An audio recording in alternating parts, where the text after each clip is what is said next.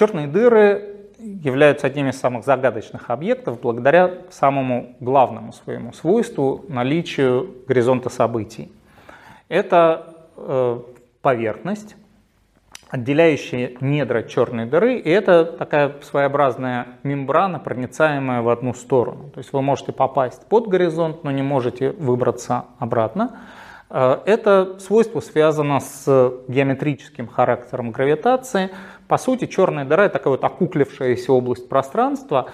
Э, если мы, следуя традиционной аналогии, представляем себе пространство в виде такой эластичной плоскости, мы кладем массивные тела, они образуют такие вмятины, э, которые иллюстрируют гравитационный потенциал в этой области – но мы можем положить настолько массивный объект, что вот какая-то область станет такой совсем окуклившейся, и какой-нибудь ползающий муравей может заползти внутрь, но не может выползти обратно. То есть он обязательно будет сваливаться, и все его траектории будут оставаться внутри этой самой псевдо-черной дыры. Но вот именно это происходит в настоящих черных дырах, то есть это области пространства без поверхности, ограниченные горизонтом событий, которые проницаем только в одну сторону.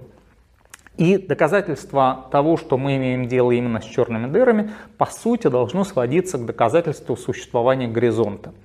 Сделать это очень трудно, потому что с точки зрения удаленного наблюдателя, как говорят, наблюдателя, находящегося на бесконечности, в этом смысле 100 радиусов черной дыры уже бесконечность удаленному наблюдателя э, в его данных все процессы вблизи горизонта черной дыры будут выглядеть крайне замедленными. Именно поэтому говорят, что если вы бросите э, камень в черную дыру, вы никогда не увидите, как он упадет. На самом деле, используя наблюдение с конечной точностью, а у нас всегда, естественно, наблюдение имеет какую-то конечную точность, вы будете довольно быстро видеть, как ваш камень исчез.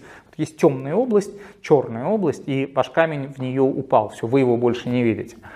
Только в идеализированном эксперименте, где вы всегда-всегда будете видеть самое-самое слабое, самое длинноволновое излучение от этого падающего объекта, вы всегда будете видеть от него какой-то сигнал, он действительно с вашей точки зрения не пересечет горизонт, но по своим часам наблюдатель, падающий в черную дыру, очень быстро окажется в черной дыре.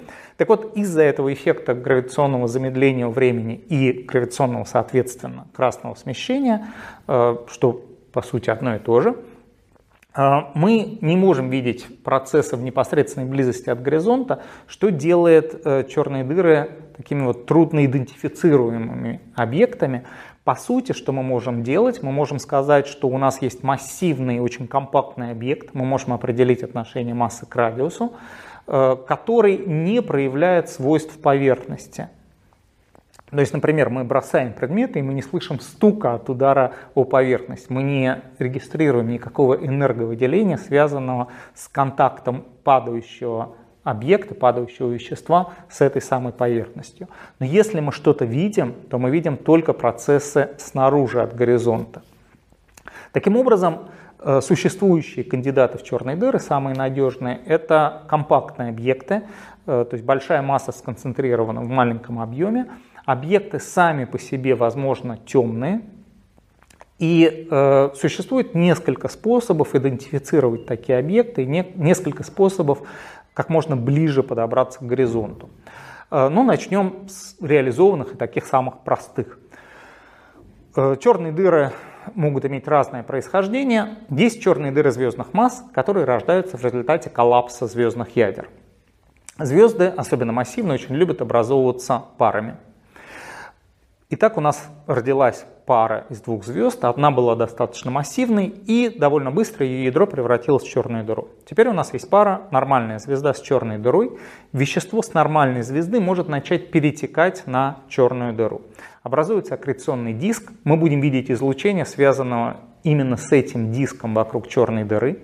И в такой двойной системе мы сможем определить массу компактного объекта, то есть мы сможем сказать, что у нас есть звезда, есть какой-то компактный объект. Почему компактный? Потому что мы примерно знаем, как далеко заходит диск. И, естественно, ограничение на внутренний размер диска – это ограничение сверху на размер компактного объекта. Плюс у нас может быть интересная ситуация, когда вот это перетекание, аккреция, то есть, то нет, то есть диск то существует, то не существует. И мы можем видеть, что когда диска нет, то компактный объект является очень темным. Итак, у нас есть темный компактный объект, и мы можем определить его массу. Массы получаются разными, и тогда нам нужно сказать, что мы можем придумать с точки зрения физики о природе компактного объекта с массой, скажем, 10 масс Солнца, размером меньше 100 километров, который сам по себе вроде бы почти ничего не излучает. И ответ состоит в том, что это может быть только черная дыра. Э, потому что другой вариант, нейтронные звезды, э, тут совершенно не подходит. У нейтронных звезд есть верхний предел на массу, который составляет максимум 3 массы Солнца по всей видимости, э, реальный предел – это 2 с хвостиком солнечных масс. Тем не менее, хотя такие объекты считаются крайне надежными кандидатами в черные дыры, это все-таки, согласитесь, довольно косвенное свидетельство. Что еще мы можем в таких двойных системах придумать? У нас есть системы, состоящие из нормальной звезды и нейтронной, идет аккреция, и вещество, перетекающее с нормальной звезды, накапливается на поверхности нейтронной. Водород довольно быстро прогорает в гелий, иногда гелий успевает прогореть в углерод, э, но вот это накопление гелия или углерода приводит в конечном счете к термоядерному взрыву. Вещество долго скапливается, растет его плотность, растет температура и происходит термоядерный взрыв. Такие системы называют барстерами. Есть очень похожие двойные системы, где никаких взрывов не наблюдается. И самое хорошее объяснение состоит в том, что мы имеем дело с черной дырой, то есть вещество течет, но оно ни на чем не накапливается, и именно поэтому мы не видим феномен рентгеновского барстера.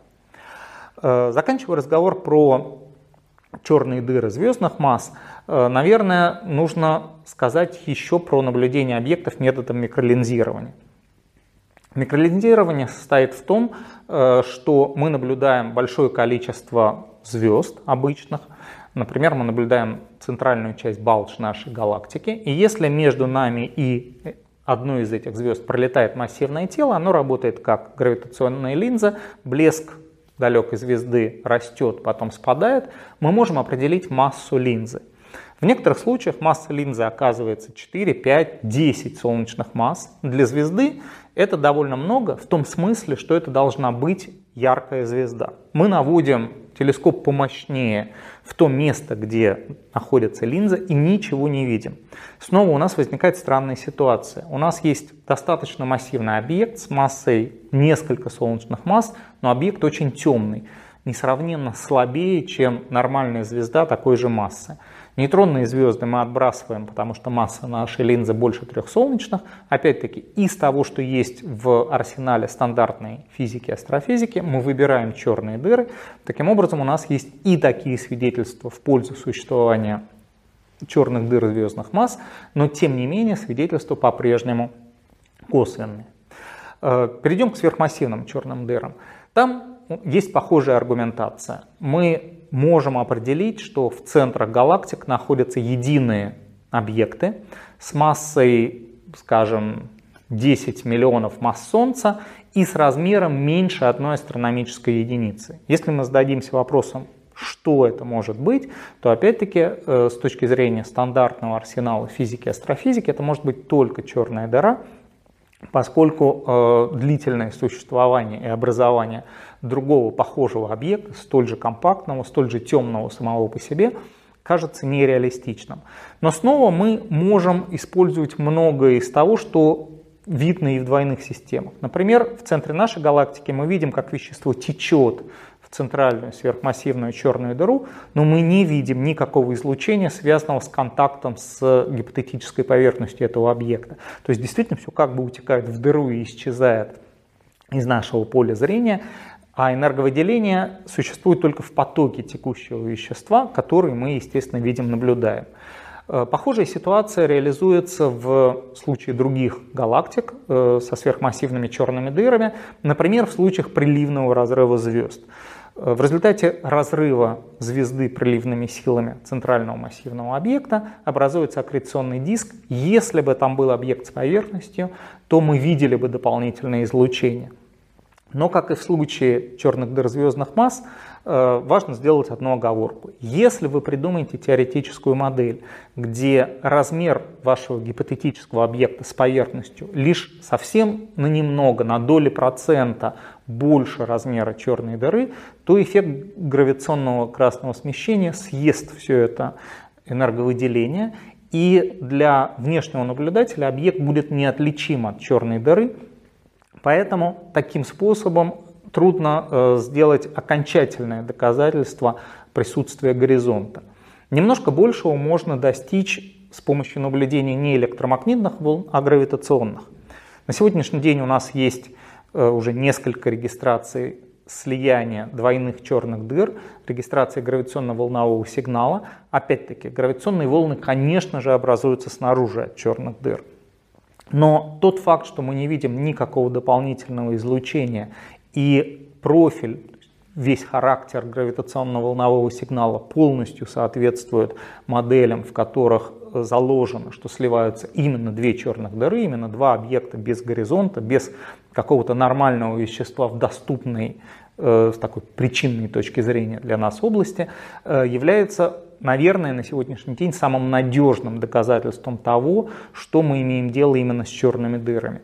Увеличение светимости гравитационно-волновых детекторов приведет или к еще более жестким ограничениям, или что менее вероятно, э, к регистрации удивительного сигнала. Если у вас есть объект с поверхностью, который чуть-чуть-чуть-чуть возвышается над Шварцшильдовским радиусом, то будет возникать эхо в гравитационно-волновом сигнале. Теоретически гравитационные детекторы следующего поколения могут видеть такой сигнал, и э, это будет очень интересной областью исследований. В, ближайшем будущем, э, в ближайшем будущем можно получить Э, еще интересные данные, связанные с черными дырами, в первую очередь это наблюдение так называемой тени черной дыры. Если черная дыра находится на фоне яркой излучающей области, то мы будем видеть, естественно, саму черную черную дыру, но излучение, приходящее к нам и идущее в непосредственной окрестности от черной дыры, будет испытывать Э, влияние искривленного пространства в окрестности черной дыры. Если черная дыра вращается, то вещество, идущее с одной и с другой стороны, будет по-разному чувствовать это искривление пространства, и можно увидеть очень характерную э, такую вот э, яркую структуру, обрисовывающую э, контуры черной дыры. В случае вращения она будет несимметричной, чем быстрее черная дыра вращается, тем больше будет асимметрия. Есть надежда, что в миллиметровом диапазоне э, это удастся зарегистрировать для черной дыры в центре нашей галактики. Соответствующие наблюдения были проведены весной 2017 года. И мы буквально затаив дыхание ждем э, результатов обработки данных этих наблюдений. Но все это будет лишь косвенным доказательством того, что мы имеем дело с объектами с горизонтом, без поверхности. Возможно, лучшим доказательством будет наблюдение финальных стадий испарения черных дыр.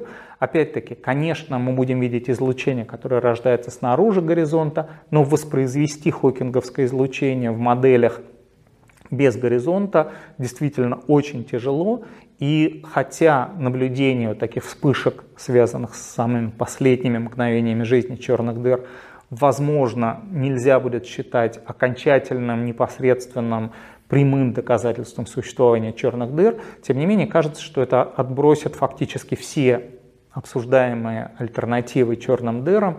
И на очень долгое время станет самым главным доказательством того, что э, мы действительно имеем дело с черными дырами, действительно такие удивительные объекты существуют в нашей Вселенной.